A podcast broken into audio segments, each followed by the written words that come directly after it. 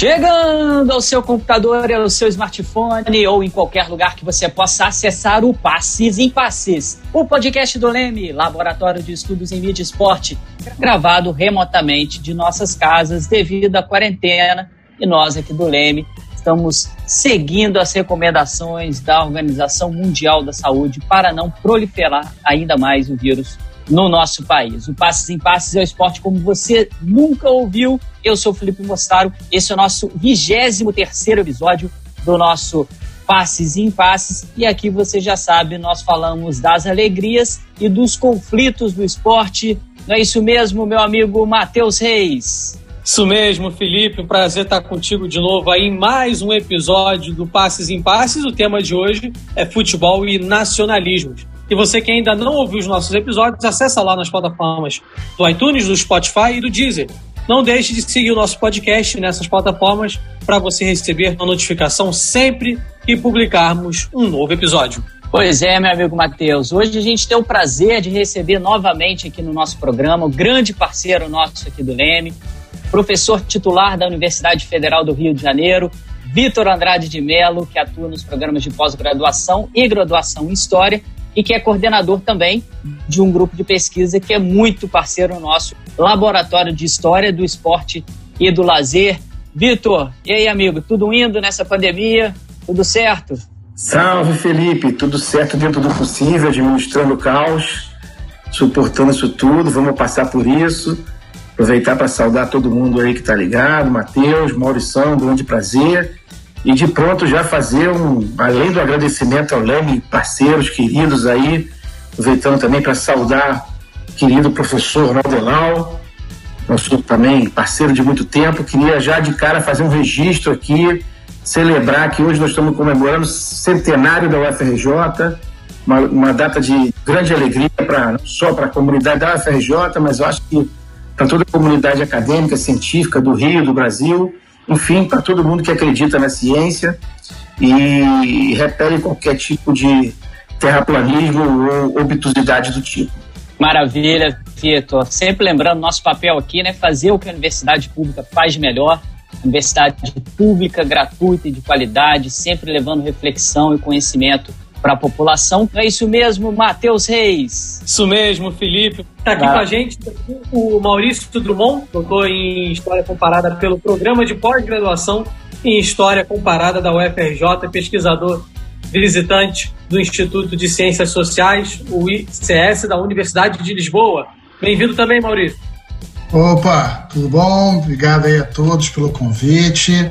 É um grande prazer estar aqui com vocês. É, obrigado, Matheus, Felipe, obrigado a todo o pessoal aí do Leme. É uma honra estar aqui, é um prazer. Né? Acho que né, o Victor colocou tudo muito bem. É uma iniciativa fantástica, né? essa iniciativa do Leme é mais uma boa iniciativa que a gente vê aí surgindo, né? É, principalmente agora nesses meios aí do novo normal que alguns falam, né? então é sempre bom é, a gente ampliar possibilidade de debates, de conversas, meios de é, difusão acadêmica, de conhecimento, e é um prazer enorme estar aqui com vocês, podendo contribuir de alguma forma com isso. Valeu, Maurício. E também está aqui com a gente nosso diretor Fausto Amaro, nosso queridíssimo editor Léo Pereira, que junta tudo isso para dar a forma final ao nosso podcast. Muito obrigado pela presença de todos. Depois dessa pré-eleção, vamos começar o jogo. O futebol é a paixão de muita gente. A Copa do Mundo de 2014 foi um episódio que gerou bastante expectativa e depois uma frustração. Ainda que atualmente possa haver menos apelo, a Copa do Mundo é capaz de reunir amantes e não amantes de futebol em nome de paixões e rivalidades, como é o caso do clássico Brasil e Argentina. O futebol é considerado um dos elementos da identidade nacional e, por isso, se apropria de rivalidades históricas e de alguns símbolos também nacionais. O hino nacional, a camisa com as cores da bandeira, os cânticos né, que exaltam a seleção né, e a camisa, por exemplo, da seleção acaba também sendo, acaba sendo confundida, de certa forma, tratada também como um símbolo de identidade nacional, assim como a bandeira e o hino e as cores do Brasil. O Brasil carrega também a alcunha de país do futebol, mas parece estar vivendo, de uns anos para cá, novo momento em relação a esse nacionalismo em torno da seleção. A globalização e o mercado de exportação transformou o futebol sul-americano em geral e fizeram também que a maior parte dos jogadores da seleção brasileira passasse a não atuar mais no seu país de origem. Dessa maneira, muitos jogadores acabam sendo questionados pela torcida que poucos viram atuar por aqui. E, Vitor, quais os fatores né, que você acha que fizeram com que essa amarelinha, a camisa da seleção brasileira e esse nacionalismo, essa ideia de pátria de chuteiras, uma expressão aí que o, que o Ronaldo sempre gosta de mencionar, ela está calçando chuteiras cada vez menores? Eu acho que é uma articulação é, de uma série de fatores. Né? Um fator que você começou a apontar aí é o fato que a gente, por vezes, sequer conhece os jogadores da seleção brasileira. Eles saem muito cedo daqui, jogam muito tempo lá fora. Né? Então, a gente, alguns jogadores a gente só, só sabe que existe, só lembra que existe quando aparece na seleção brasileira. Ao contrário de antes, de que um jogador por vezes permanecer pelo mesmo time é, a carreira inteira, ou jogava em dois times, estava sempre jogando, estava sempre assistindo ele no Brasil, né? Assim, então eu acho que esse é um dos fatores que diminui a relação do brasileiro com a seleção brasileira. Outro tem a ver com a própria reconfiguração dos nacionalismos, né? Acho que o Brasil já tem uma, uma trajetória maior, quer dizer, quando essa relação fortemente se estabeleceu, a gente ainda estava um pouco mais é, no início, nos primórdios da configuração, da construção da ideia de nação. Então, a nação era muito mais dependente dessas muletas, assim, dessas operações como, como vocês apresentaram no início, dessas operações simbólicas, né, do uso, a formação da comunidade imaginada não estava ainda tão sólida, então era necessário é, a utilização desses recursos, não só no futebol, mas também nos outros esportes, né? Assim, é, o futebol é, é um, um, um, esporte de massa, né? Então isso acaba ficando mais aparente, né? Assim, e eu acho que é, recentemente, né? Assim, é, alguns desdobramentos também ajudam um pouco a esvaziar a relação de uma parte dos brasileiros com a seleção brasileira. A realização dos mega eventos esportivos saíram pela culatra, né? Se esperava que significasse alguma coisa, não só para o fortalecimento da imagem do país e pra, interno e externamente. Né? Eu acho que interno e externamente as coisas não ficaram bem. A gente projetou mais as nossas fragilidades do que as nossas forças. No meio desse processo, a nação rachou, notadamente ali a partir de 2013, e aí muita gente acabou ligando esse processo de crise ao, ao, ao próprio futebol, né, à própria seleção brasileira, as ações da Confederação Brasileira de Futebol, algo que ficou ainda pior quando um determinado, quer dizer, aí a gente passou a viver é, um Brasil e Argentina eterno dentro do Brasil desde então. Né? É um fla-flu eterno desde então, a, a, nação cada vez mais dividida, cada vez mais separada, e um dos grupos aprendeu a, a camisa da seleção brasileira, né, assim, um pouco como propaganda do seu ideário, né, assim. Isso, de alguma forma, afastou o outro grupo dessa simbologia, acabou é, maculando a própria, algum dos símbolos é mais importante dessa relação. Né? Então eu acho que é um pouco isso, né? reconfigurações do campo do próprio esporte, refigurações da ideia de nação e refigurações do campo da política nacional nos últimos anos. Perfeito, Vitor. Se a gente uh, for pegar ao pé da letra, né, como está no dicionário, o termo nacionalismo significa um sentimento de valorização marcado pela aproximação, uh, identificação com uma nação. Esse vínculo não nasce da noite para o dia, do dia para a noite. Situações como guerras, né, que são elementos mais palpáveis, né, mais concretos e que interferem muito na vida das pessoas, acabam fazendo essa aproximação e favorecem essa união que antes era, né, era idealizada em algo muito intangível, muito subjetivo. Mas também tem outros fatores, e aí a gente está falando de exatamente um deles, que é o futebol. Eu falei tudo isso porque o Maurício é autor do artigo Futebol e Política, Relações em Jogo, e você afirma, Maurício, que a gente pode encontrar diversos casos em que a consolidação de uma identidade nacional aparece associada ao futebol. E aí, como se dá esse processo de construção da identidade nacional a partir do futebol nessa sua visão? Qual a sua visão de como se dá historicamente essa construção? É, Matheus, é, o futebol, né, a gente está falando aí né, do esporte moderno, digamos assim, que, né, que vai se conformar a partir do século XIX, especificamente, né, ele vai está surgindo, né, o futebol entre eles, é, nesse período de formações dos nacionalismos né, e de consolidações das nações e dos ideais nacionais. Se a gente for pegar, por exemplo, né, as ideias do Benedict Anderson, né, que ele fala da comunidade imaginária, que a nação é formada, né, a ideia de nação, né, de uma comunidade imaginada dos seus cidadãos, né, das pessoas que compartilham símbolos, ideias, paixões em comum, e aí vai entrar a língua, né, o idioma, vai entrar ideias religiosas, vai entrar uma série de ideias né, de pessoas que se entendem enquanto pertencentes à mesma nação porque compartilham desses símbolos, desses sinais, desses, desses elementos mais diversos. Então, nesse momento que isso está se conformando, né, o esporte também vai né, aparecendo como um, uma das principais manifestações de fenômenos de massa é, e que vai atuar como mais um elemento dessa congregação, dessa idealização né, de pertencimento, digamos assim. Então o futebol ele vai passar, né, ele vai atuar como um elemento de ligação, seja no âmbito local, né, você tem identidades clubísticas que são ligadas ao futebol, por exemplo, como também no âmbito nacional. Né? A expressão que vocês falaram, né, da pátria de chuteiras, é uma expressão do Nelson Rodrigues que sintetiza muito essas ideias. Né? Ou seja, você tem a sua seleção com as suas cores, né, com cores ligadas a cores da nação, com alguma ligação, mas você tem a seleção, a camisa da seleção, os jogadores, né, eles se perfilam durante o hino, no início dos jogos, muitas vezes. Né? Eles, né, quem está jogando lá é o Brasil, é a Argentina, é a Inglaterra, e ele então começa a colocar essa ideia de nação compartilhada, né, esse símbolo, né, isso no campo simbólico, esse símbolo, uma disputa, em jogo.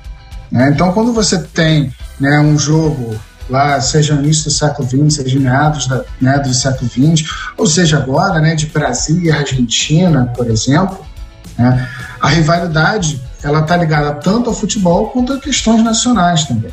Você coloca aquele, aquela equipe, aquele time de futebol como um símbolo do seu pertencimento. Né?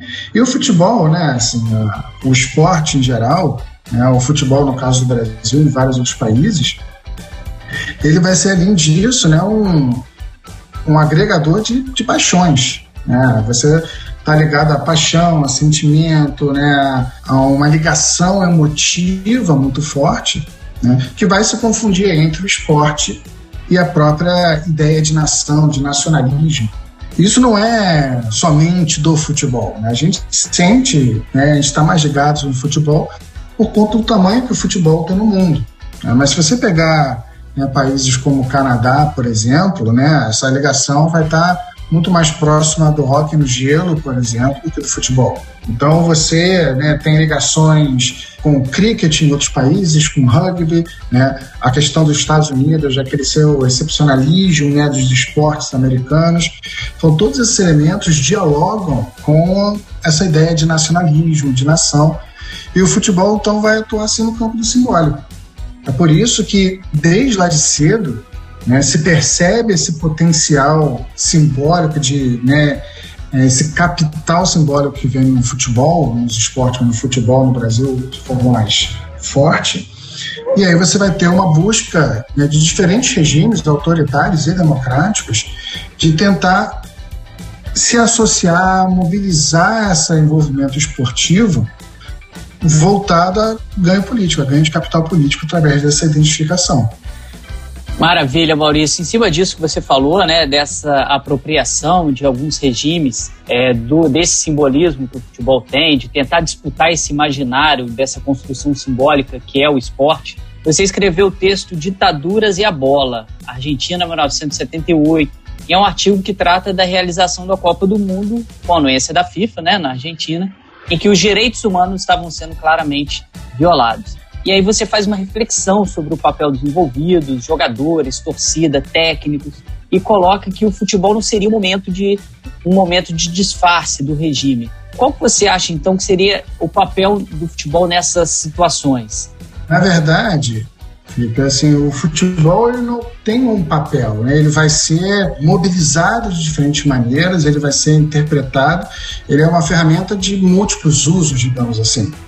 Né? Então, o que eu coloquei no artigo foi justamente que o futebol não funciona somente como um momento de disfarce. Isso foi né, relatado por atletas que jogaram, por exemplo, que também olhavam né, outros lados do envolvimento, saiu um pouco de, daquela visão do futebol meramente como um ópio do povo, né, como um panis et circenses, né, que o Juvenal falava lá em Roma, né, na Roma Antiga, é, de mobilização unicamente né, de cima para baixo, de controle e repressão.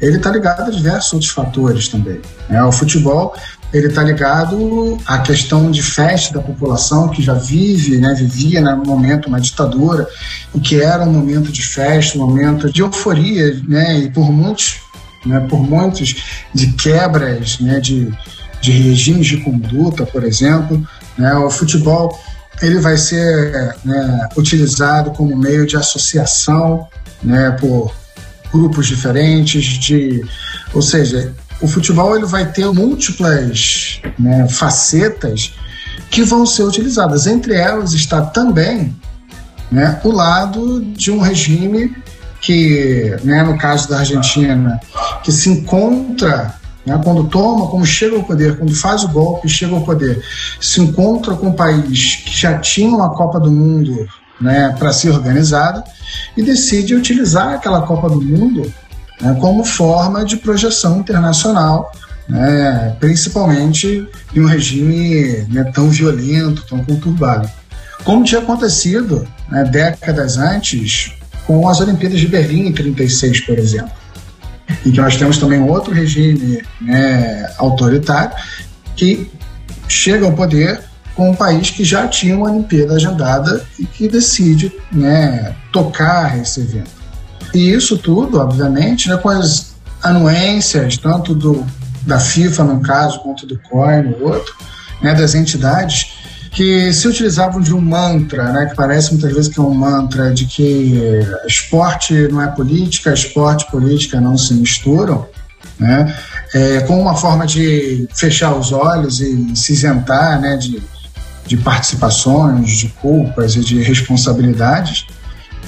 Mas isso também não quer dizer, por outro lado, né, que só haja esse fator de envolvimento do esporte, num caso como esse caso da Argentina, né, ou né, em outros regimes autoritários que vão se utilizar né, desses eventos esportivos.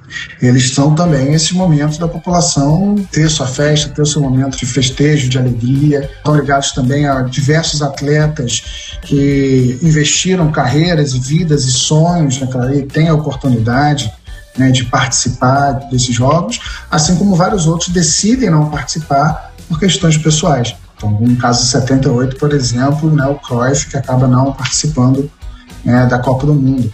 Então você tem diversos fatores, diversos casos, diversos elementos, e a gente não pode acabar olhando para né, somente para um desses lados né, e acabar fazendo julgamentos de valores nesse sentido. Então foi um pouco por aí. Eu acho que o futebol então, não tem um papel, tem, são diversos papéis desempenhados por ele, e é importante a gente tentar né, fazer uma leitura mais ampla olhando esses diversos elementos.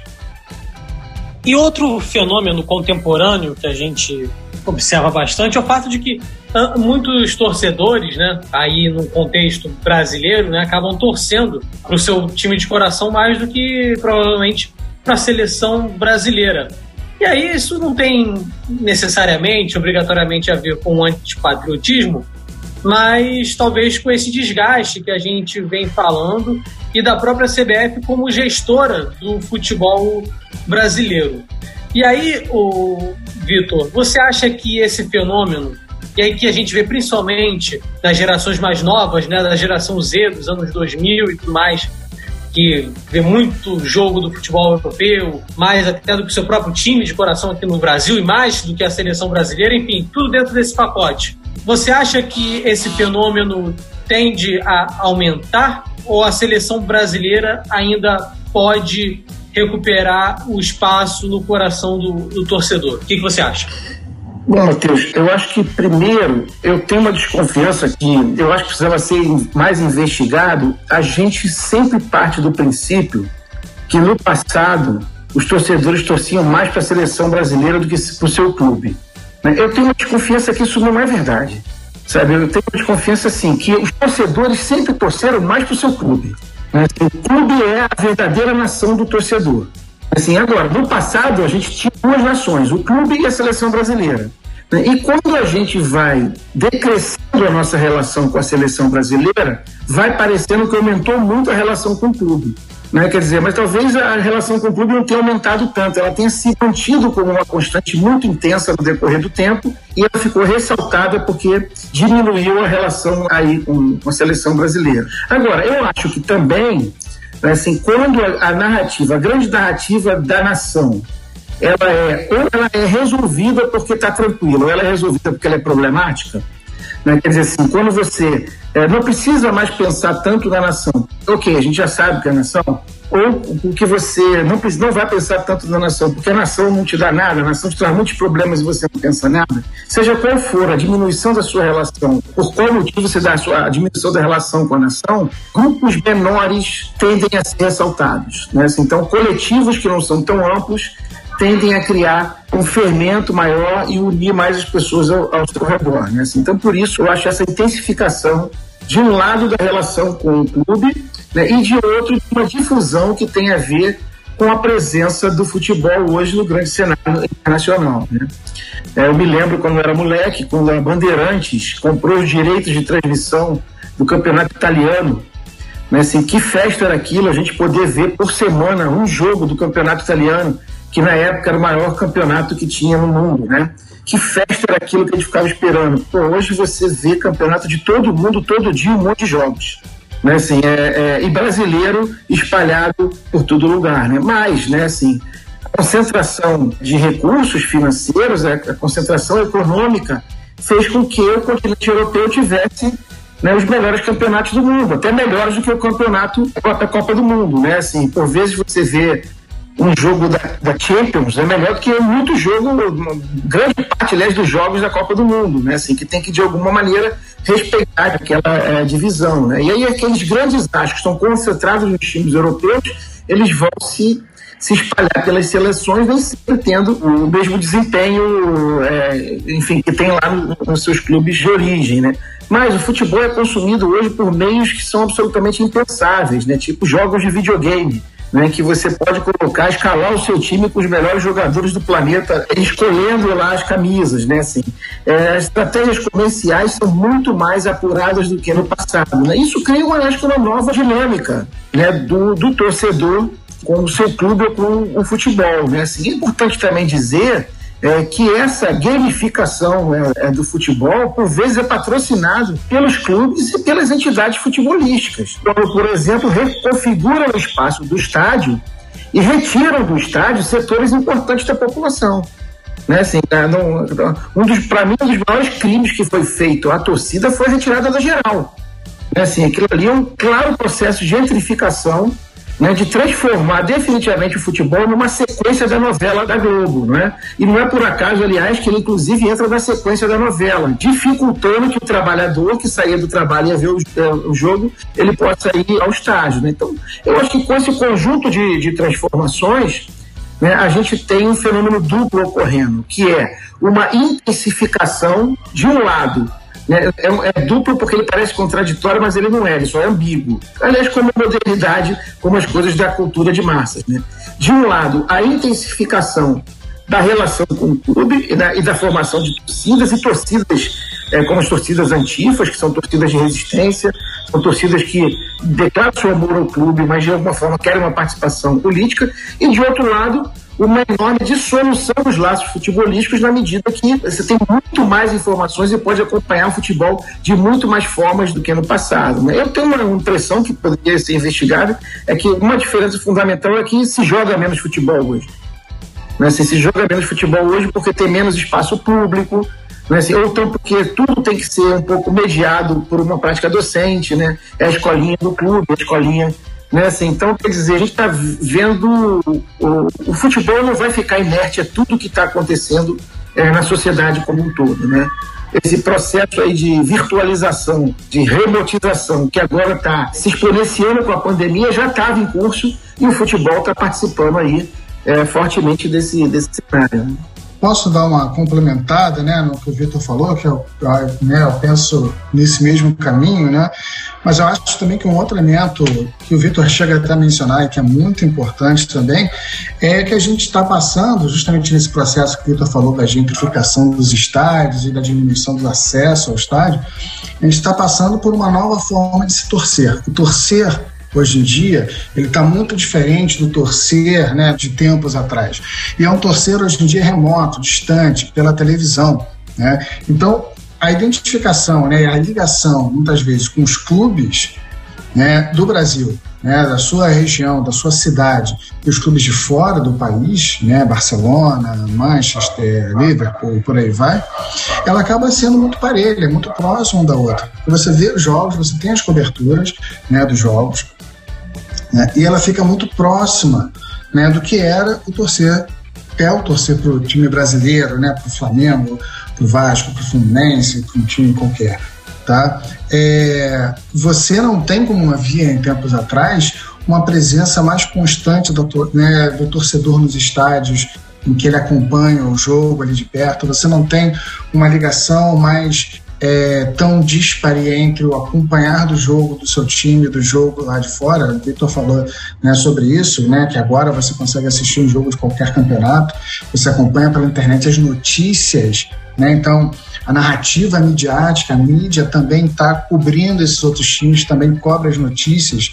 Você acompanha não só o jogo, você acompanha o dia a dia desses clubes também, né? São quase que, que setoristas dos, né, nos principais clubes na mídia, seja, acompanhando as notícias e reverberando as notícias. A gente passou agora há pouco por essa novela, né, da, da renovação ou não do Messi, por exemplo, e as pessoas vão acompanhando isso, como acompanhavam em tempos atrás o que acontecia no futebol da sua cidade, né, ou dos grandes centros, digamos assim, do país. Né, e é por isso que, que São Paulo né, tem os seus times atraem torcedores de todas as partes do país também.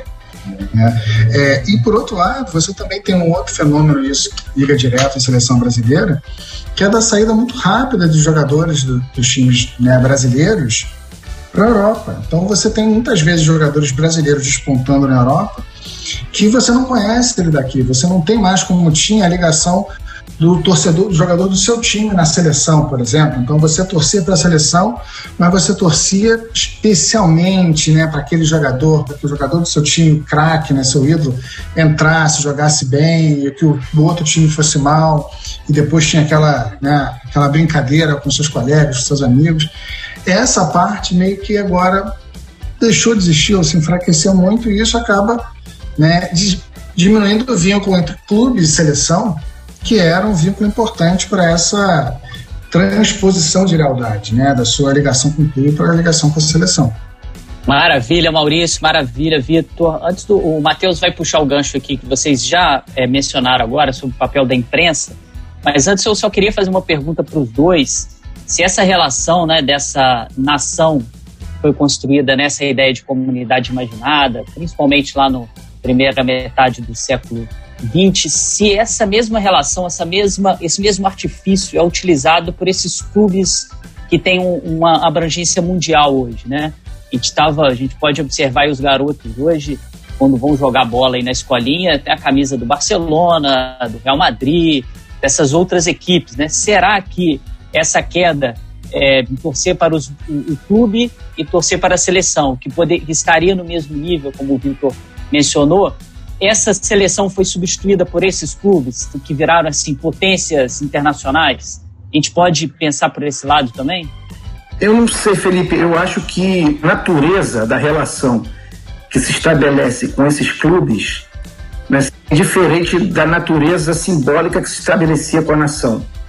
Né? A nação ela era, ela, era uma relação é, ideal, simbólica, né? assim, é, que de alguma forma fazia com que todos nós se sentíssemos parte de um mesmo, é, de um mesmo coletivo. Né? Assim, então, esse conjunto de ações ele era menos permeado por estratégias comerciais, né? ainda que essas estratégias comerciais elas, elas existissem. Né? O que esses clubes novos vão sacar, né? assim, vão, vão fazer bem, né, assim, é que no mundo progressivamente globalizado, né, assim, você transformar o seu produto num produto é, global através da eleição, contratação, né, assim, é, e, e, forjar do astro, né, assim, é, acaba sendo um, um, um, um motivo de, de, ganho, de grande ganho é, financeiro, né? Então, eu acho que marca fundamentalmente, né, assim, eu acho que a gente então teria assim é, três naturezas de relação, né? A relação, a velha relação do, da nação, né, do envolvimento com, com a seleção, com as seleções brasileiras da nação, né, assim, que ainda persiste, embora mais fraca, né, assim, que é menos é, marcada por relações é, comerciais, né, assim, que é mais marcada mesmo por essas relações mais ideais e simbólicas. A relação com o clube ela é híbrida, né, assim, ao mesmo tempo que ela tem algo de é muito emocional, muito simbólico, muito sentimental, ela também tem estratégias comerciais muito claramente aí instituídas. E a relação com esses clubes de fora, com esse grande futebol profissional, ela é uma relação eminentemente comercial, né? assim, é, é pautada na excelência dos resultados. Né? Então, quando você vê, a gente estava, todos nós aqui do esporte, provavelmente vocês do Leme também, estávamos assistindo a final da Champions. Né? Quando você vê aquele jogo, depois vai comparar com o jogo do Campeonato Brasileiro, né, assim, dá vontade de não ver mais o Campeonato Brasileiro, né, dá vontade de ficar vendo o jogo da Champions o tempo inteiro, né, assim. Ao mesmo tempo, vejamos, aquilo que a gente chama de futebol hoje é algo completamente diferente do futebol que a gente chamava antes, né. Sempre tem uma, uma frase que, que soa como um sacrilégio, mas eu sempre digo, é, fala assim, você já viu o final dos 70? É, aí quando eu vi, eu falei, ele não morreu de sono. Né, assim, porque aquele futebol era um futebol posicional. Né, assim, então que o jogador ia, depois o jogador voltava, o jogador. Né, hoje é aquele futebol mordido, a dinâmica, a própria dinâmica do jogo, dinâmica do espetáculo, tem a ver com essa, essa estética e essa hipersensibilidade dos novos tempos. Né? Então aquilo ali é um super espetáculo mundial, é como se fosse um show do, dos grandes astros, né? da Beyoncé, do Michael Jackson, né? que ali vira. Tanto é que os jogadores de futebol eles foram alçados a esse patamar né, o patamar de grande astro, também ganhando salários astronômicos né, e também gerando lucros, lucros é, astronômicos. Né, assim. Então, eu acho que ainda persiste no futebol esses três níveis de relação. Né, uma que seria mais ideal, simbólica, que era a nação, uma que é muito comercial, que é essa relação com o futebol internacional, e essa do meio termo que a gente tem, que é, né, assim, que a gente tem com o nosso clube, né, assim, que também é cercado de, de fortes estratégias comerciais, porque, lógico, os clubes também, eles aprenderam a a ganhar dinheiro com isso, né? Assim, a cada ano eles vão lançar três camisas diferentes, custando uma fortuna. Né, pro, pro, antigamente a gente comprava uma camisa durava a vida toda, né? Você ficava com aquela camisa. Inclusive, era, era, era, era uma honra você dizer: eu tenho essa camisa do Flamengo há não sei quantos anos e eu fui a tantos jogos com essa camisa do Flamengo. Né? Hoje em dia, para alguns, a é cada vez que o Flamengo lança uma camisa que é igual à anterior, com um detalhe diferente, comprar a nova camisa que custa uma fortuna, né? Ou que para os meios alternativos que vendem essa mesma camisa de forma pirata é, é, aí na rua, né? Então, acho que é, de fato é mais um exemplo dessa mudança do, do perfil da relação que tem o, o público né, com, com, com o espetáculo futebolístico.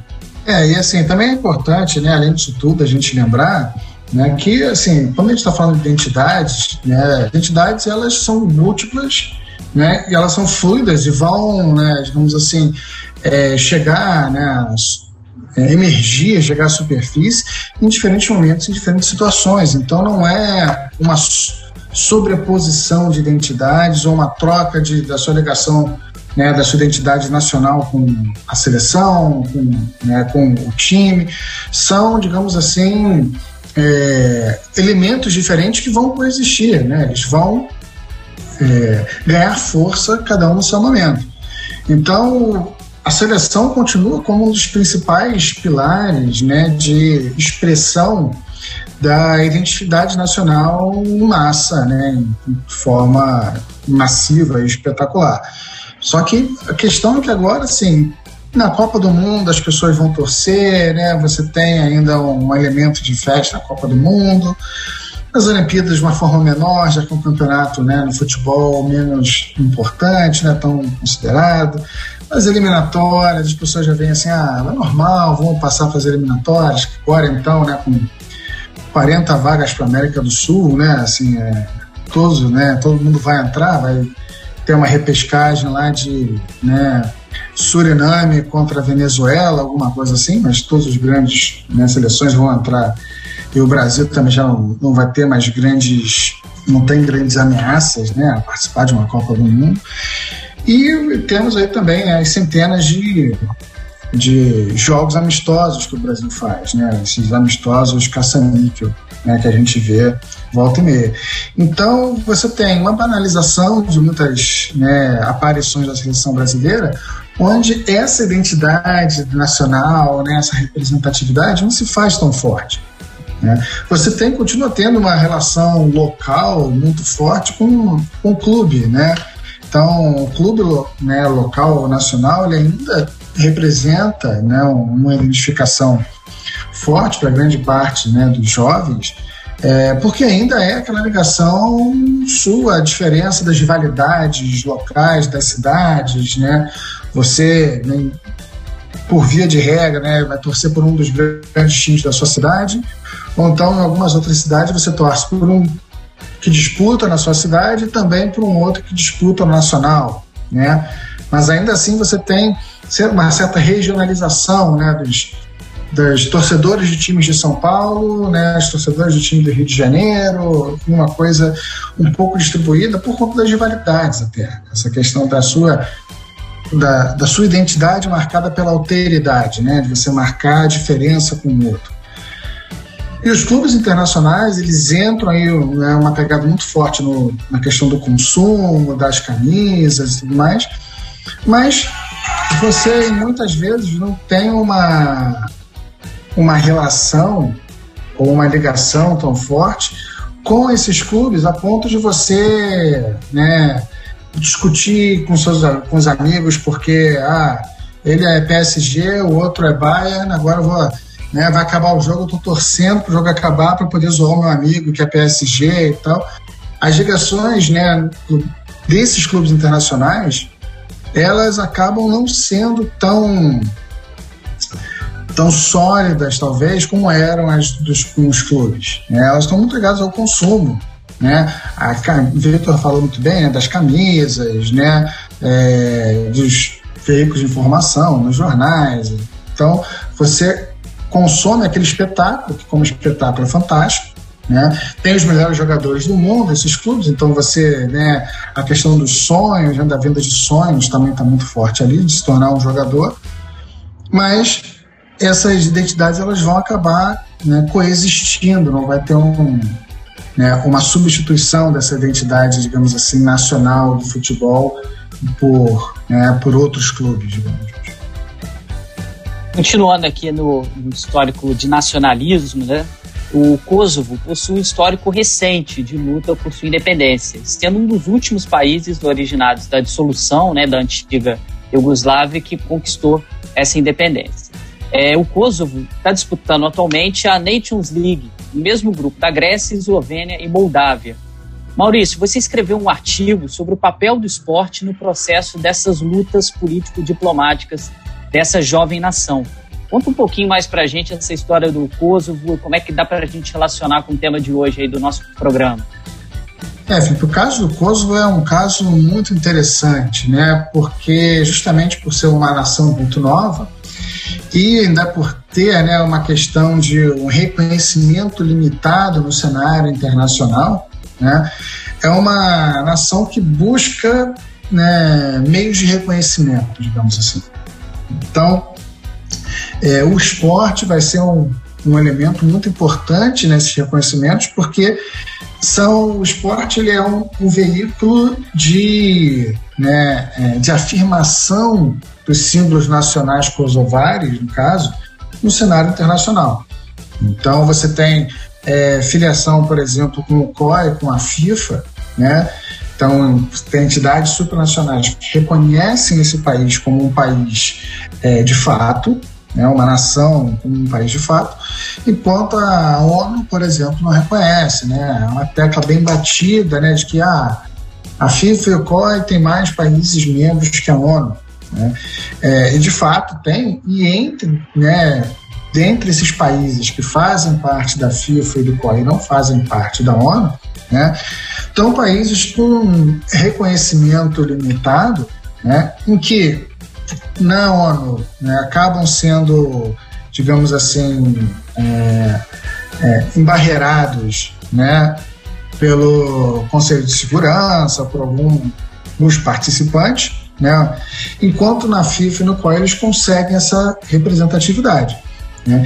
E isso significa que nos eventos internacionais né? É, esses países aparecem de fato representados e muitas vezes acabam se impondo, digamos assim, sobre anfitriões que não os reconhecem. É o caso do, né, do Kosovo nas Olimpíadas do Rio, né, de 2016. O Brasil não reconhecia Kosovo como um país, né, ainda não reconhece.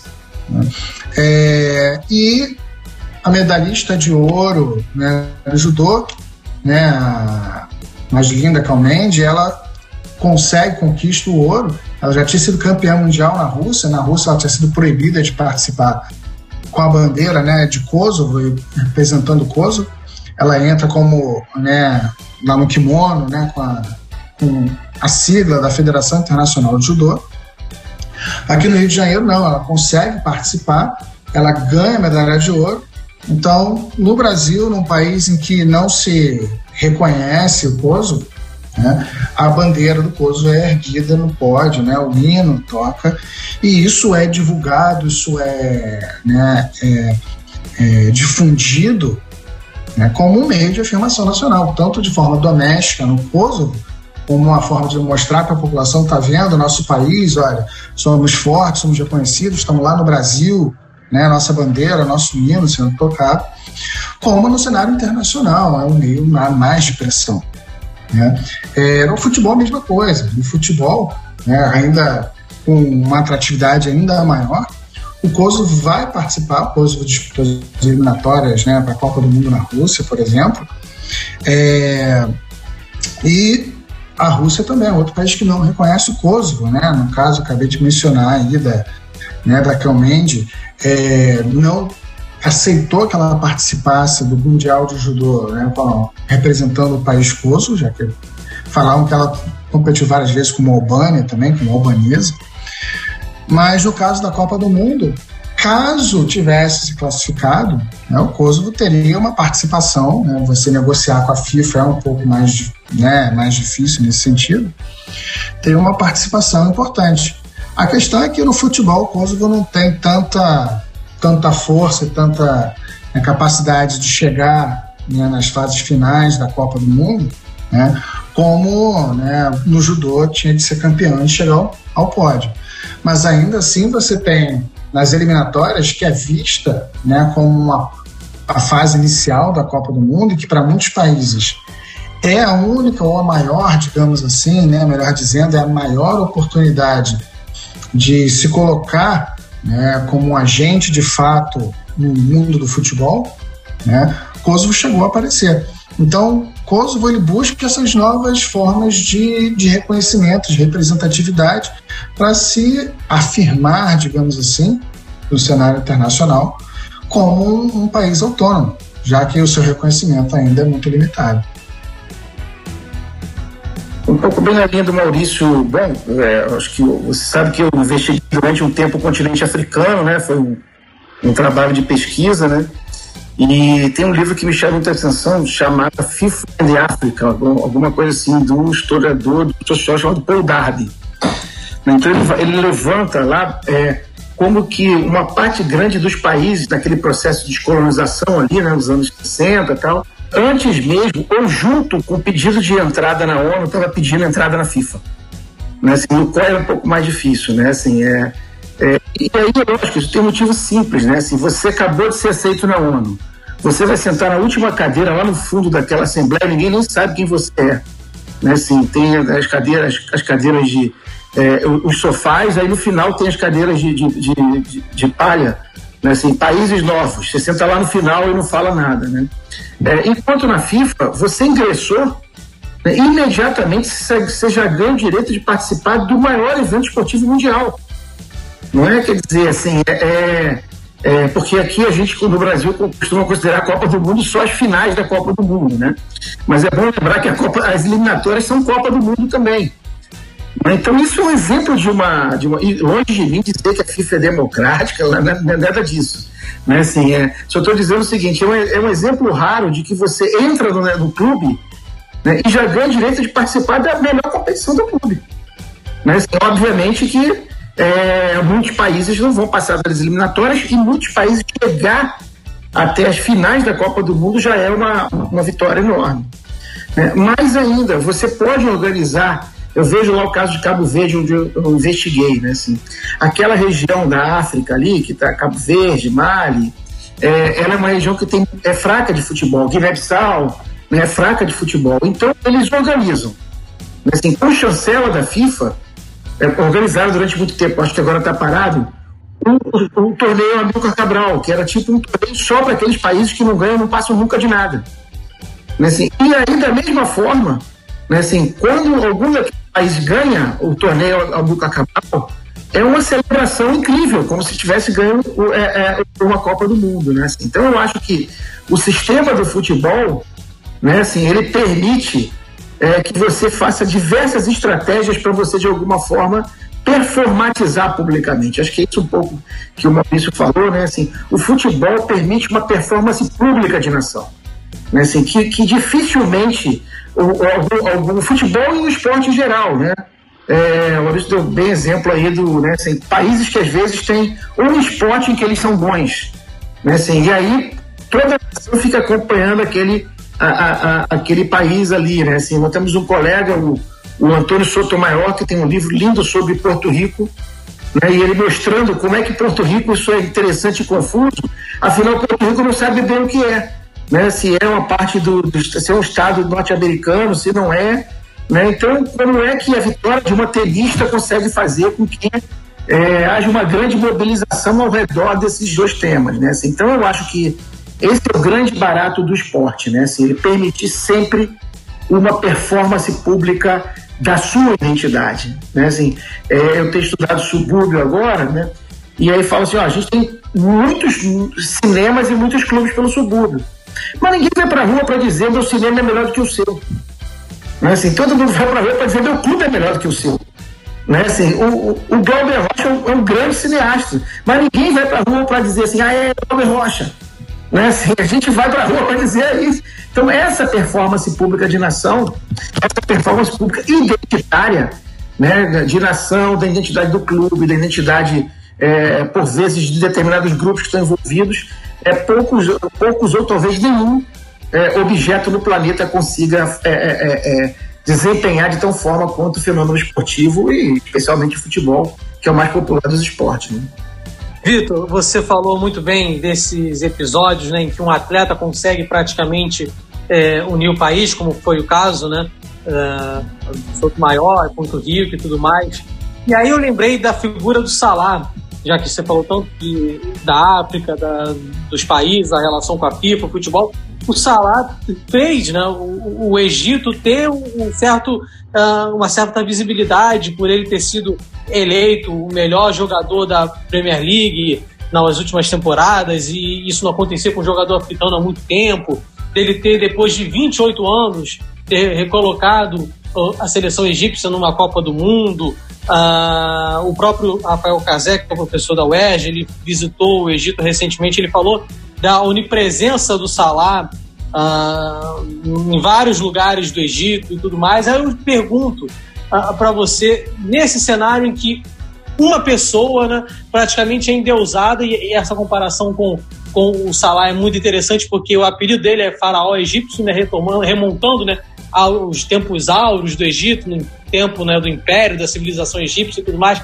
Aí eu pergunto, alguém que consegue, de forma praticamente muito individual ali, uh, levar a cultura, a imagem de um país a um patamar de visibilidade sem precedentes na história recente. A partir do momento em que essa figura, dentro do campo, dentro do cenário esportivo, uh, digamos assim, passa do auge, aí como é que fica essa situação de tudo que ela carrega além do futebol. No caso da cultura de um país, da visibilidade, da autoafirmação de um povo. Como é que fica esse cenário entre essa. quando essa, essa celebridade, eu vou usar os termos celebridade, ela cai e ao mesmo tempo há um embate ali para se preservar a história do que a pessoa foi feita. Como é que fica esse dilema, Vitor? Então, Matheus, eu acho que vai depender muito, né, assim, de como é que o jogador ele vai se portar em relação ao país, né? Assim, a gente tem um caso, Maurício talvez possa me, me lembrar aí, um caso recente de um jogador de futebol que virou presidente de um país africano, talvez da Libéria, não me lembro bem qual é. O é, George na Libéria. Na Libéria, é isso. E, e, hoje ele é presidente lá da Libéria, né? Quer dizer, o primeiro-ministro, não, não sei bem qual é o cargo é, que é eleito lá. Né? Então, eu acho que alguns jogadores, eles, depois da aposentadoria, eles conseguem um pouco seguir mobilizando essa, essa, essa grande popularidade para outros fins.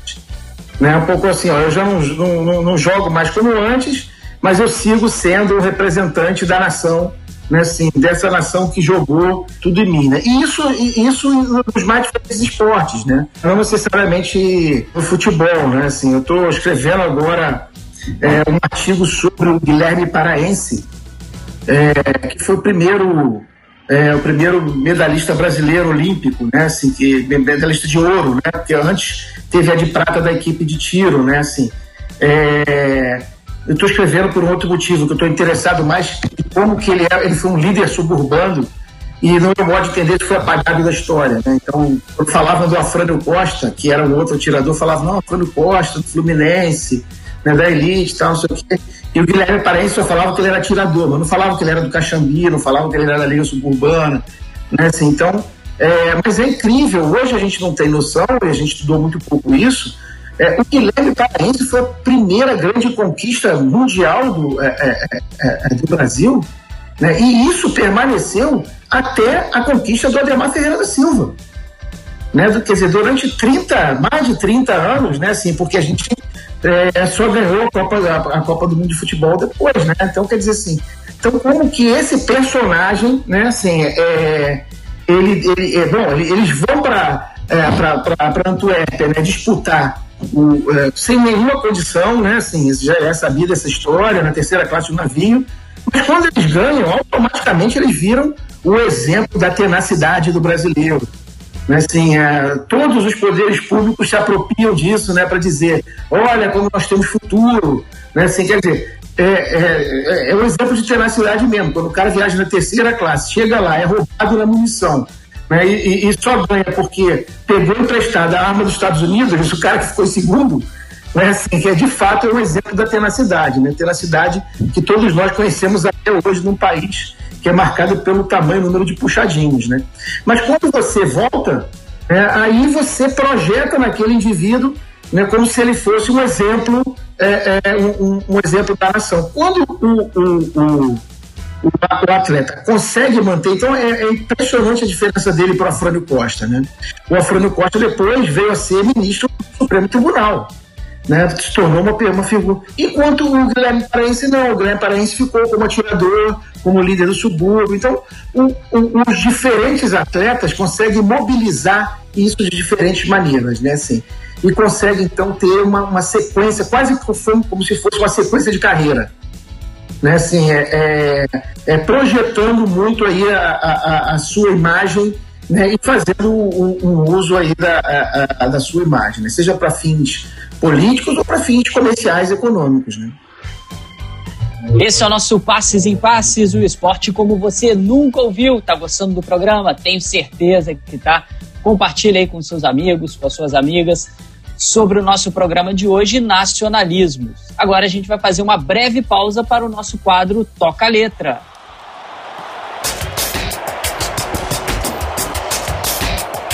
A música de hoje é Sou Brasileiro. Ela é composta por Nelson Biasoli e cantada pela torcida em época de Copa do Mundo. A criação foi motivada pelo futebol em uma partida contra o time de uma escola de descendentes de alemães. Piazzoli contou em uma entrevista ao jornal Globo que sempre se emociona ao ouvir a letra ser entoada por diversas torcidas. Solta a música aí, Léo.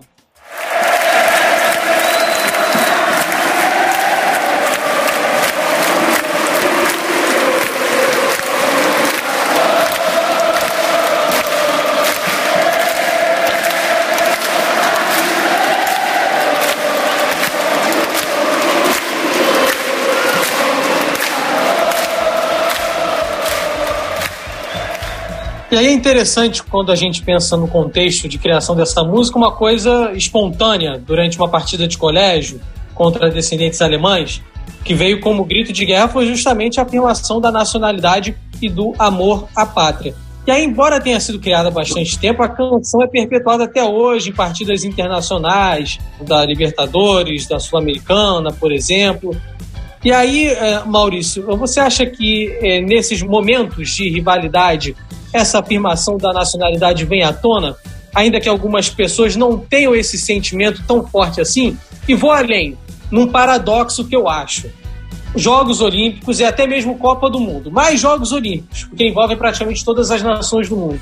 É, fala da união, o momento da congregação, eles usam muito né, essa expressão bonita, a congregação dos povos, não sei o que, não sei lá. Mas na hora do, do vamos ver da disputa, é cada um por si ali e o nacionalismo acaba aflorando. Como é que você vê é, é, é, essas idas e vindas, Maurício? É, Matheus, essa identidade, né, como eu falei mais cedo, né, da questão das identidades, elas vão aflorando em momentos diferentes. Então, é, nesses momentos, a, a, a, identidade nacional ela aflora, seja ela, digamos assim, mais explícita, assim, um jogo em que você está assistindo a seleção brasileira jogar, por exemplo, como muitas vezes também você não está na seleção brasileira, mas é um representante do Brasil, um brasileiro que está ali jogando, é um, um tenista, né? Gustavo Kirten, por exemplo, representou isso muito bem, ainda que nos campeonatos ele fosse o Gustavo Kirten, né? ele não representava o Brasil, ele não estava lá representando o Brasil. Nas Olimpíadas, por exemplo, fora os esportes coletivos, né? Você tem as medalhas são, digamos assim, dos atletas, né? O campeonato é, é individual. A, né, a, o quadro de, de medalhas da Olimpíada, né, ele não é um, né, um, não é um instrumento que nasceu com as Olimpíadas para medir né, a eficácia dos países. E o esporte ele tem esse, essa característica competitiva, né, que é fundamental também para que né, como você colocou, esse paradoxo, né, para que, por um lado, é, exalte ainda mais né, a, sua identificação, a necessidade de uma vitória muito importante. Né, a vitória é, é a demonstração né, de, uma, de uma suposta superioridade ou de uma suposta né, qualidade do seu povo, do, do seu país, né, e sua, por consequência, também. Né, e por outro lado, ele, né, o esporte, né, essa ideia de que o esporte une, né, ela é facilmente contestada, né? O esporte também separa muitas vezes, né? Você tem, por momentos, por exemplo, no regime salazarista em Portugal, né, havia uma, uma grande, uma, né, um, um grande pesar, um grande tivemos assim uma grande suspeita do governo em relação ao futebol. O futebol era muito pouco apoiado, muito pouco, né, era muito mal visto pelo governo salazarista, justamente porque ele inspirava a desunião do povo. Né? Então, seja é, contra o país né, que está vindo jogar com você, que eles recebem e que é o seu visitante, então teoricamente deveria ser bem tratado, quanto internamente, em que você tinha brigas já de torcedores, ou campeonatos estudantis de jovens, né, estudantes brigando por causa de um jogo de futebol. E isso todos eles sempre falam, tá vendo como futebol não é um esporte legal, ele não, não junta as pessoas, ele separa, ele desune, né, desagrega. Né? É, em relação né, a essa ideia de, né, dessa representatividade em jogos estudantis, né, ou, ou em outros momentos, mesmo as pessoas que não são tão ligadas, muitas vezes, à questão da nação, acabam né, sucumbindo a, né, a, esse ideal pelo seu amor ao próprio esporte, né, a sua ligação afetiva né, com a seleção. Né. É a história famosa dos. Né, durante a ditadura, né, os, os jovens revolucionários é, que decidem torcer contra o Brasil né, e pela Tchecoslováquia que no primeiro gol brasileiro começam a festejar, esquecem tudo, se abraçam, é Brasil, é Brasil. Né? Então a, a, emoção fala mais forte é o amor ao esporte, né? É a sua identidade com, com, a seleção, com o seu clube, com o seu time. Isso vai ser aflorado nesses momentos, esses momentos de disputa, né? são momentos de espetáculo que essa, essa sua identidade ela é mais aflorada do que qualquer outro momento. Né? E, então, mesmo o menos nacionalista, né, que gosta de futebol, né, que acompanha futebol, a gente também não pode naturalizar isso e adotar um discurso de que isso serve para todo mundo, isso está muito ligado também aos torcedores, a quem gosta de futebol, né? É, com a sua ligação com toda essa, né, essa questão de identificação nacional com a seleção vai estar diretamente ligada, né, a sua ligação com o esporte também, né? Ainda que né, não seja isento, sempre há uma relação, essa relação vai ser potencializada para essa sua relação com o esporte. Nesses momentos, então, das competições, essa sua identidade que está em disputa na hora vai né, disparar. Isso serve tanto para o jogo da seleção quanto para o jogo do seu colégio, né, no intercolegial lá, né, que você está ou né, xingando né, o jogador do outro colégio, ou às vezes é no seu mesmo colégio, você tem três times ali do colégio e um está xingando do outro né, durante o campeonato tem a confusão, tem a briga, mas depois volta tudo normal e as coisas se solucionam. Beleza, Maurício. Que é essa própria intensidade que o jogo provoca, né? Mexer com as emoções dessa forma de naquele momento estou defendendo essa equipe, essa própria sala, né? Como você brincou no colégio. Quem nunca discutiu feio com um amigo num futebol, numa pelada, né? Brincando. E depois do final da pelada você senta, pô, desculpa, aquela hora estava nervoso esse sentimento, cabeça quente, né? cabeça quente, né? essas emoções que o esporte sempre suscita, tanto quando a gente, quando a gente pratica, quando a gente está lá observando, sendo é, espectador, né? empenhado ali no jogo, em torcer para alguma equipe. Esse é o nosso 23 terceiro episódio do Passos em Passes, do esporte como você nunca ouviu. E agora a gente tem o nosso quadro que é o Leme Cast Club, que é a hora de você, ouvinte, participar do nosso programa. Sempre lembrando, se você tiver alguma sugestão de tema, alguma outra pergunta, é só entrar no arroba LemeuErg, tanto no Facebook quanto no Instagram, e conversar com a gente. Pergunta enviada aqui pro, pelo arroba Leonardo Pereira. A gente já passou mais ou menos por ela, mas dá para a gente aprofundar um pouquinho mais aqui. Pergunta do Leonardo Pereira é a seguinte: vemos um cenário de ascensão de governos de extrema direita com um viés nacionalista exacerbado. Isso pode respingar no esporte atual, tanto para o Vitor quanto para o Maurício. Vocês já deram uma pincelada nisso, né, dessas apropriações que são feitas em alguns momentos, só para a gente reforçar a pergunta do Leonardo, principalmente no cenário atual. Com certeza, né? Pode respingar, não, respinga. Né? Respinga, molha, transborda, não sei como seria melhor a gente colocar isso. E isso é muito claro, assim, na verdade, se a gente falar para olhar com cuidado, não só nos regimes autoritários, né? Essa, essa relação ela vai ser quase que contínua, né? com altos e baixos, mas é, governos de tendências autoritárias têm, um, têm uma ligação, costumam ter uma ligação muito forte com, com o futebol, né? Com os esportes em geral. Né? E principalmente por um viés, muitas vezes, institucional também né? já que esses governos autoritários vão é, se utilizar das conexões com as direções dos clubes, né? que a gente tem que lembrar que os clubes, as direções dos clubes são, por via de regra, é, compostas por membros da elite, da elite econômica, que vai tecer relações com o governo e que vão tecer essas relações com interesses dos dois lados, né? Assim, é, estão querendo uma troca de ganho para os dois lados. Os clubes querem legislações favoráveis, eles querem patrocínios, eles querem isenções fiscais, eles querem uma série de oportunidades de ganho financeiro, material, né, que os governos podem oferecer. E outros governos querem né, os clubes de futebol, o esporte, da melhor, maior forma possível, é, atuando do seu lado. Né? A gente vai ver isso, se a gente for olhar só para o caso brasileiro, a gente pode ver isso em diversos outros países e muitos outros lugares. Né?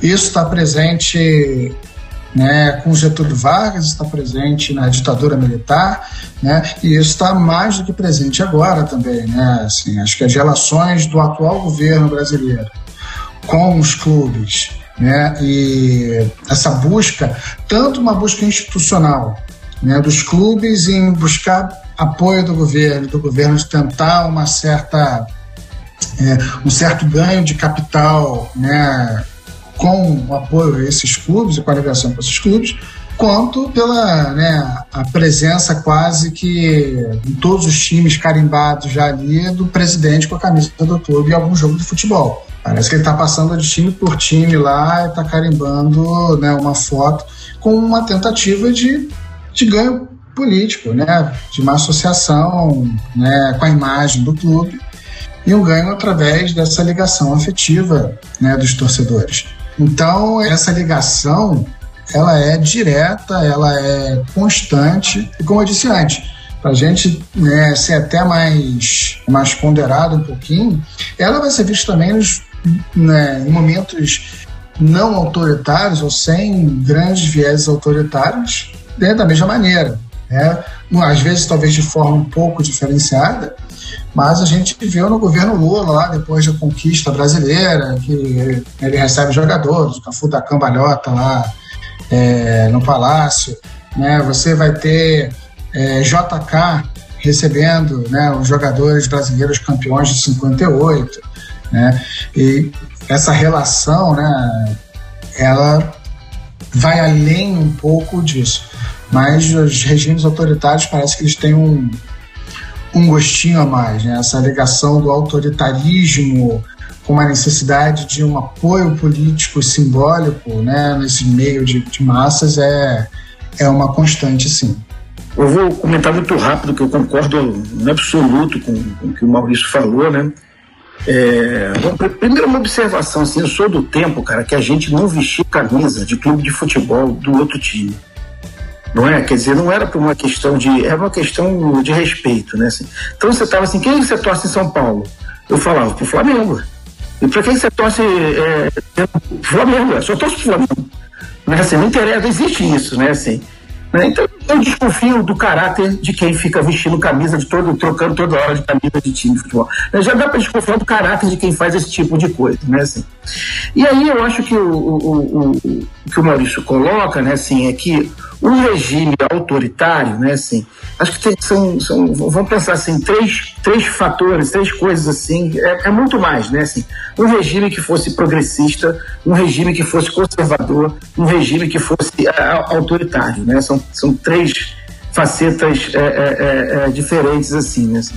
um autoritário ele tem menos vergonha, né, eu acho que é um pouco isso que o Maurício falou, ele descaradamente usa é, é, é, o, é, o, esporte, mas ele também usa é, os outros meios de produção cultural. Né? Quando ele não usa, ele detona. Né? Assim, ele bota artista fracassado da Globo para ser secretário nacional de cultura.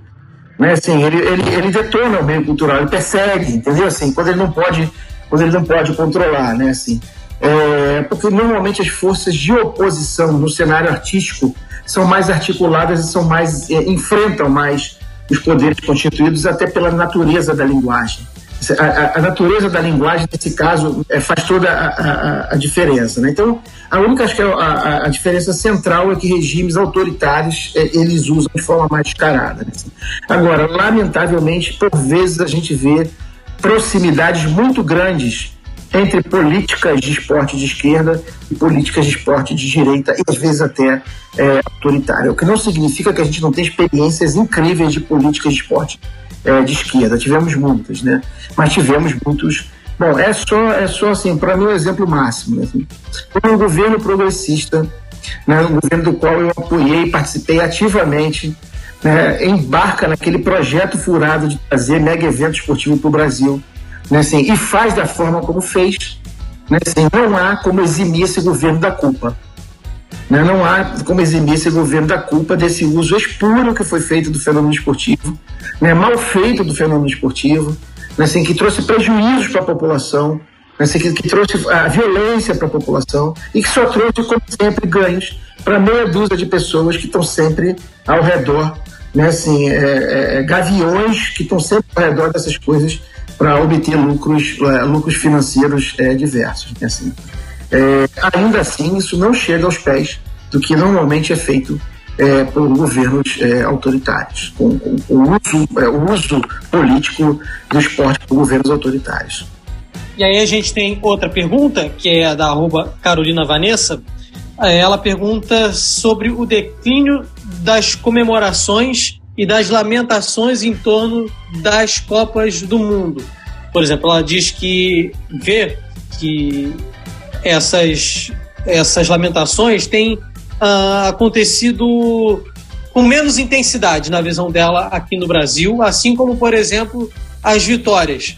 Em outros países, ela vê que essas vitórias e derrotas têm sido mais intensamente comemoradas, como foi o caso da Alemanha em 2014, ela cita como exemplos né, para reforçar a opinião dela, e da França em 2018 e até mesmo da Croácia indo para uma final de Copa do Mundo. Qual a opinião de vocês? Seria o Brasil um ponto fora da curva? Até que ponto nosso, entre muitas aspas, nossa superioridade né, por ter sido pentacampeão do mundo, até que ponto isso contribui, enfim, apesar de estar sendo uma, uma superioridade em decadência há muito tempo, a opinião de vocês dois sobre isso?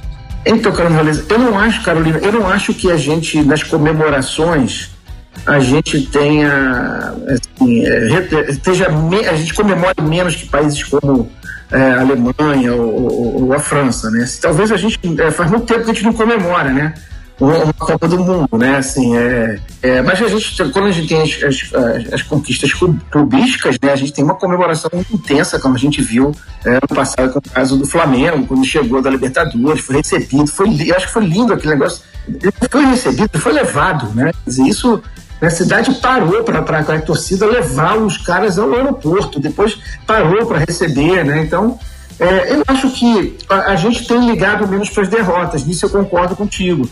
Mas tem a ver com, com, tudo isso que a gente falou antes, né? Quer dizer, a gente já não liga tanto para isso porque a gente sabe que a nação não é mais só a, a seleção de futebol, a gente tem mais problemas para lidar, né? Então, portanto, a gente perdeu, perdeu, né? perdeu, perdeu, tira as bandeirinhas, né? deixa a tinta lá no chão da, da pintura né? E, e, vamos, e vamos para é, outra Copa. Né? Então eu acho que é um exemplo. Além de tudo, a gente não vai nem ver os jogadores, entendeu? Eles não vão passar direito no Brasil.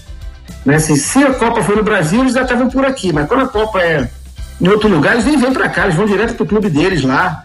Né? Então, é, nesse, novo, nesse novo cenário em que a ideia de futebol, pelo menos para nós, está menos a dar a ideia de nação, que a gente reconhece que tem outros problemas, né? Assim, eu acho que é, isso explica um pouco que a gente já não ligue muito para a derrota da seleção brasileira, né? Eu acho que, que a gente liga mais é para a derrota do clube mesmo. Né, assim, a, gente, a derrota do clube, isso, dá, isso, isso deixa um amargo na boca terrível. Notadamente se você for derrotado por seu rival. Né? Quer dizer assim, porque uma coisa é o Flamengo ser derrotado por, um, clube de São Paulo, outra coisa é ser derrotado por Vasco. Né? Assim, Imagine, uma final Flamengo, faz muito tempo que, eu, que a gente não acontece isso, né? Uma Flamengo, faz muito tempo que a gente não, não tem esse, esse problema. É, mas enfim, brincadeiras à parte, eu acho que aí é, é, é, é essa derrota ela, ela, ela deixa mais amargo na boca do que de uma seleção que eu não sei quem é, que não está muito representando mais o país, depois todo mundo vai voltar para o seu lugar. Né? Assim, eu acho que a pena maior é porque a gente perdeu uns feriados, né? Porque se a gente vai seguindo, a gente vai tendo feriados em dias de jogo né? E isso também é celebrado pela, pela turma toda. É, eu acho que a gente também acaba, às vezes, caindo um pouquinho num, num romantismo muito grande, né? De olhar para o passado e pensar, ah, no passado é que a gente sabia comemorar a vitória e sofríamos com a derrota, né? A gente teve uma grande derrota, né? Para a própria Alemanha, né? Em casa, né? Em Belo Horizonte, o 7 a 1 que foi uma, uma derrota bem sofrida, né? Assim, o Brasil, em termos simbólicos, assim, de, de cobertura da imprensa, né, da, das mensagens vinculadas, é, foi um, uma derrota né, histórica, né? Então a gente né, sofreu e só não, talvez não fiquemos né, remoendo essa derrota como a gente fez com o Maracanaço, porque é, você também já tem uma casca muito maior criada aí com a ligação da seleção, né? A seleção já né, campeã muitas vezes, já que já tem seu lugar assegurado e consolidado, né, como grande força, de potência mundial. Mas foi uma grande derrota e foi, foi muito sentida, né? E a vitória, né? O Vitor apontou bem, não vem faz um tempo. É, e quando vier, o povo vai festejar, vai ter festa, vai ter, né, é, vai ter né, comemoração. Talvez, concordo, não tão grande quanto um clube conquistando uma, uma, né, uma vitória, tendo uma conquista tão significativa, tá? mas vai ter assim, uma festa difusa por grande parte do país. É, e é difícil de comparar, né? Assim, a festa do Brasil vai ser maior do que a festa para a Alemanha e o outro caso. Então, isso muitas vezes vem um pouco uma visão também ligada a, essa, a esse sentimento de desconexão que a gente já falou aqui, né? De falta de uma ligação tão forte com a seleção. Vamos agora para o nosso quadro Ondas do Leme.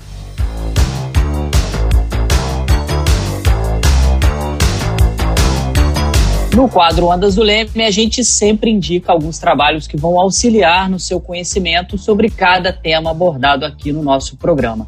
O que, que está em alta quando a gente fala de nacionalismos? Vitor, quem indicar pode ser algum filme ou algum trabalho, algum, algum livro, algum artigo que possa ajudar o nosso ouvinte a, a, a se aprofundar um pouquinho mais nesse, nesse tema? Cara, eu acho, eu acho que, que é fundamental ler os dois livros do Maurício, tanto a dissertação de mestrado como, quanto a tese de, de doutorado. Né? Assim, o Maurício é um dos nossos grandes especialistas, assim, ainda existe da história, sobre a relação entre, entre é, esporte e nacionalismo. Né? Assim, é, e, mas tem muitos trabalhos é, novos bons surgindo no âmbito da é, da história, né? Assim, o trabalho do, do, Euclides, por exemplo, que não é tão novo assim, né? É, é, é mas também é um trabalho é, é, muito bom, bastante bacana, né? Assim, então, esse é um tema, um, é, um, bom tema, um tema que tem tanto muita coisa no é, em tese, né, em livro, quanto filme, a gente tem milhares de filmes que tratam de, desse tema, né, e mesmo na, na, na literatura, né, assim.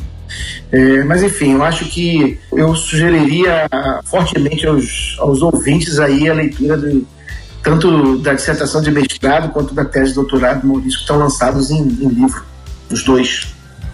E você que está curioso aí para saber, né, os dois livros a gente vai colocar no link, na descrição lá do Comunicação Esporte, o link para os dois livros do Maurício que o Vitor acabou de mencionar aqui para gente. Maurício, alguma outra dica para gente? A dica que eu tenho a dar é uma coisa que está saindo agora aí do forno, né? É, é um, um grande livro, né? uma grande compilação, uma grande coletânea, né? que está sendo publicada agora pela editora da Unicamp, né? O Futebol nas Ciências Humanas no Brasil, né? É um livro de, né, com 42 artigos diferentes de pesquisadores de diferentes áreas, né? É, história, sociologia, comunicação, antropologia, psicologia, economia e por aí vai. Né? Um livro, né, de 800 páginas, ou seja, é uma obra que chega para marcar presença e reunir, né, digamos assim, a, o estado da arte da produção acadêmica brasileira, né, de ciências humanas e sociais sobre o esporte. E acho que é um livro que vai se tornar assim uma, uma referência né, no, no futuro bem próximo para quem está começando a estudar esporte, quem está entrando nessa, né, nessa seara e, e, que vai ter a oportunidade de, né, de, de encontrar um, uma quantidade enorme de olhares e a partir daí né, conhecer bem o que está sendo produzido para poder né, é, se situar melhor nesse campo. Eu vou indicar aqui um livro, um livro que foi organizado pela nossa queridíssima e saudosa Simone Guedes, junto com Edson Gastaldo, integrante aqui do Leme. É um livro de 2006, mas é um clássico, aí, Nações em Campo. É um livro organizado pelos dois, Copa do Mundo e Identidade Nacional, que traça um panorama bem interessante, fala de alguns dos pontos que a gente falou aqui no nosso programa e vale a pena, além dessas dicas aí do Vitor, do Maurício, você dar uma lida que se interessou pelo tema, né? Você ouvinte, que gostou desse tema aqui hoje, procurar esse livro. Matheus, alguma outra dica aí pra gente? Olha, eu vou recomendar os dois livros que foram os primeiros né, que eu li sobre esse assunto. Para quem está ouvindo o, o, nosso episódio do Passes em Passes e nunca estudou a fundo isso, nunca leu a fundo, mas se interessou pelo tema do nosso episódio, vou recomendar os dois do Ronaldo Eloy, versão do País do Futebol e Pátria de Chuteiras, uh, pra, como uma introdução a quem quer iniciar esse percurso de entender como é o futebol é capaz de reforçar, de construir, de ser até, por exemplo, a base de uma identidade nacional de um país. Foi assim que eu comecei a entender esse assunto. Eu acho que quem seguir esse caminho também vai ter um entendimento bem bacana e depois pode também seguir as outras recomendações aí que o Vitor, você e o Maurício deram também. Valeu, Matheus. Nosso programa está quase no fim, mas antes, você já sabe, a gente tem um quadro importantíssimo que é o Jogo da Vida.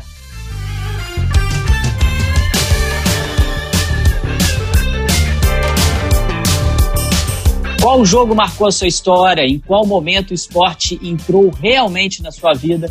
Quando você teve certeza que seria um apaixonado pelo esporte?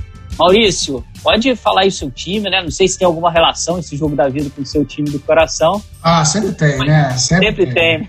É. Ou se foi um jogo na época da escola, alguma coisa assim que te despertou e falou, pô, eu vou pesquisar esse tal de esporte aí o resto da vida, esse bichinho me, me pegou e vou, isso vai ser meu trabalho o resto da vida. É, acho assim, é, é difícil você encontrar um, um pesquisador né, do esporte que não tenha entrado nesse campo movido pela paixão, né?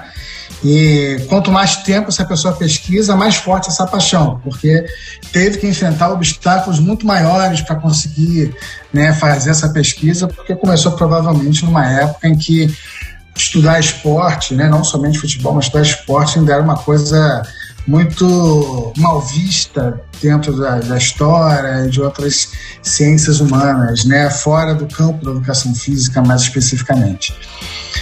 É, então, meu, meu jogo da, assim, da vida, digamos assim, acho difícil, né? São tantos os, os jogos que a gente acompanha, né? Mas é, um dos jogos que mais marcou, né? Talvez um, o jogo que mais tenha marcado, não, não, sei dizer direito, mas foi né, a vitória do, do meu querido Flamengo sobre né, o Vasco da Gama com o gol do Petkovic, né? Aquela falta maravilhosa, né, que proporcionou uma explosão de alegria assim é, em, no finalzinho ali do jogo. Então, é, esse jogo foi, foi fantástico, assim, é, pela festa, pela catarse, né, que, que veio ali no final do jogo, é, e porque eu pude presenciar, né, assim, mas ó, a vitória na Libertadores do ano passado também foi, foi muito forte, né, aquele golzinho no fim ali do, do Gabigol também foi chegou bem perto. Maravilha, Maurício. Só para a gente reforçar, a maioria dos flamenguistas né, que participam do programa estão entre esses dois gols também, viu? É Pet ou Gabigol. O pessoal fica, fica nesses dois até que, que mexeram realmente com o é, É compreensível, é. Compreensível, né? Vitor, você quando participou aí da primeira vez do nosso podcast, né, do nosso Passo em Passo, a gente falou sobre cinema e esporte. Você já tinha mencionado o seu jogo da vida. Mudou de lá para cá? Teve alguma coisa? Quer reforçar alguma coisa do seu jogo da vida? Devo ter citado o Flamengo Atlético Mineiro, foi isso, não foi? É isso foi, aí. Esse é o jogo da minha vida, é, é. Foi o único título que eu vi com meu pai, né? Meu pai é. é o Flamengo é isso, né? A paixão que meu pai deixou para mim, né? Assim, que eu também deixei pro meu filho João, né? Então, é, a gente tinha perdido no meio da semana lá para o Atlético Mineiro, né? Pô, a gente não, não, tinha sido campeão brasileiro ainda. Meu pai era, era, era militar aeronáutico, estava viajando, né? E, e ligou e, e, falei, pô, perdeu. Ele falou, não, mas a gente vai ser campeão brasileiro, não, não, não se preocupa, né? Assim, o velho tinha uma certeza disso incrível, né? E aí aquele jogo foi épico, né? Aquele gol do Nunes lá em cima do Silvestre no final, né? Então, então esse jogo e foi o único título que eu pude é, de fato brasileiro, né? Eu, eu acompanhei alguns títulos é, do carioca, mas brasileiro foi o único que eu pude porque ele morreu. Depois a gente, enfim, né? Não consegui nem ver o campeonato Libertadores com ele é, no, ano, no, no, outro ano, no ano seguinte, né? Então esse é o, é o, jogo da minha vida, com, com certeza, assim. É, eu sempre lembro do velho. Quando, quando, quando, tem, quando o Flamengo está jogando um título, eu sempre lembro do velho. Maravilha, Vitor. Você quer saber o jogo da vida meu e do Matheus? A gente falou isso lá no nosso episódio sobre o Maracanã, hein? Que os dois jogos da vida, tanto meu quanto o Matheus, foram jogos do nosso clube, também dois flamenguistas, né? Estamos dominando aqui o passe Só o Fausto, nosso diretor vascaíno aqui, que está acompanhando. O resto, todo mundo flamenguista. Se você quiser saber qual foi o meu jogo da vida, o jogo da vida do Matheus, acessa lá o nosso podcast sobre a história, os 70 anos do Maracanã. Pode falar, Matheus. Só para não vou prolongar muito, mas já que a gente está falando é, dessa questão que envolve to totalmente é, futebol, nacionalismo, eu vou lembrar do, do meu jogo da vida que tem a ver com essa temática. Foi o meu primeiro jogo em Copa do Mundo, foi a Copa de 2002, para mim foi uma Copa muito especial. Foi a primeira que eu vi, eu já tive a oportunidade de ver um título. E é a primeira recordação que eu lembro de seleção brasileira. Assim, não, não lembro de nenhum jogo anterior do Brasil. Uh, do Flamengo eu lembro, lembro desse do Pet, na época eu tinha 7 anos, 2002, 7 para 8 anos. Então, meu primeiro jogo em Copa do Mundo é, já teve essa carga emocional já, né? De, de torcer loucamente, assim, tudo mais, de fazer contagem regressiva, faltam só sete jogos pro Penta, e assim, é, mesmo não, não lembrando de nada antes da seleção, eu já senti isso, né? Essa questão do nacionalismo em relação à a, a, a, Copa do Mundo e reflexo da nossa cultura monolítica, digamos assim, monoesportiva, né? Porque eu não senti isso com a Olimpíada, por exemplo, né? Eu senti isso com essa relação do esporte com o nacionalismo no futebol, numa Copa do Mundo. E a circunstância daquele jogo também acho que atiçou isso, né? Foi um jogo que o Brasil começou perdendo o gol do, do Hassan Saleh, se não me engano, da Turquia, depois o Brasil conseguiu virar no segundo tempo, então a partir dali em diante né? Ou depois a gente teve recentemente essas frustrações recentes né, de distanciamento, mas no início foi algo que começou muito forte. Maravilha, Matheus. Época que dava para usar amarelinha sem ser confundido, né, meu amigo? Pois é, pois é. Aqui já está guardado há cinco anos, pelo menos, no armário, sem sair. pois é. Apito final no nosso Passes em Passes. Muito obrigado, amiga e amigo ouvinte, por estar aqui com a gente no nosso Passes em Passes. Compartilhe sempre o programa com seus amigos, envie seus comentários para o Lemecast Clube e leia o nosso blog comunicaçãoesporte.com. Siga as páginas também do Leme nas redes sociais, é só procurar lá pelo arroba Vitor, querido amigo, muito obrigado pela sua participação. Mais uma vez aqui, foi ótimo, abrilhantando seus comentários, suas reflexões sobre esse tema importantíssimo do nacionalismo, né? A gente fez, fez essa brincadeira com o Matheus aí, de, agora no final, da, da gente não ser confundido, né? Como que os emblemas da seleção brasileira, né, passaram por reapropriações durante esse período. Você falou logo na sua primeira fala, né? O Fla-Flu, que dividiu o Brasil aí em 2013 como que é importante a gente refletir sobre esses temas, né? Somos o, o, futebol como um elemento tão simbólico, tão estrutural do imaginário popular brasileiro, do próprio imaginário que o brasileiro tem de si mesmo. É sempre importante a gente mencionar isso aqui do esporte. Foi uma honra de novo ter você aqui com a gente, viu? Prazer enorme. Muito obrigado, Felipe Fausto, Matheus, toda a turma do Leme. É sempre um prazer assim, participar da iniciativa de vocês.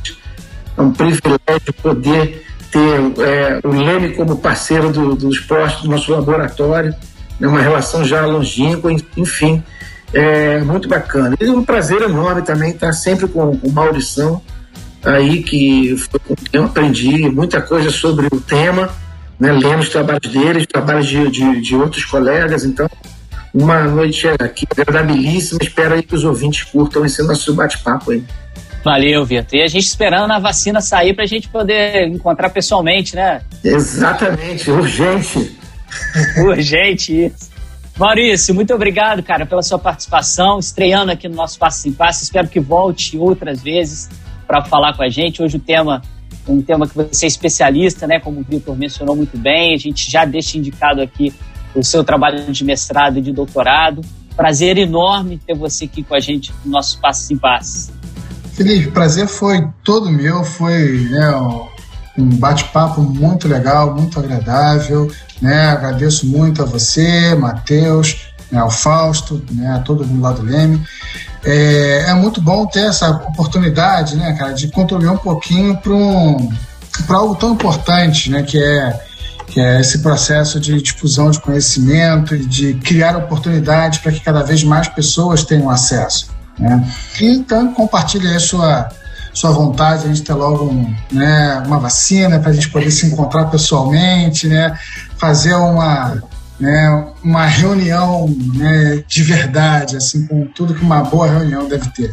Pois é, sinto falta demais, né? De olho no olho, de abraçar, de, de ver a pessoa ali, isso é, para mim é fundamental, né? Essa, essa interação. Por enquanto a gente vai aqui pelo, pelos aplicativos, né? A gente vê só a carinha um do outro, os nossos ouvintes estão ouvindo apenas a nossa voz no podcast, mas torcer para que em breve a gente possa gravar o programa lá no Audio Lab, na nossa casa, na UERJ, e logo depois descer para confraternizar ali nos barzinhos próximos ao UERJ. Matheus, meu amigo, valeu, excelente programa e continua com a amarelinha guardada aí, né? Eu, eu também, cara. Um dia ela vai sair do armário. Fiquem tranquilos. Um dia vai sair. Pode demorar, mas vai sair.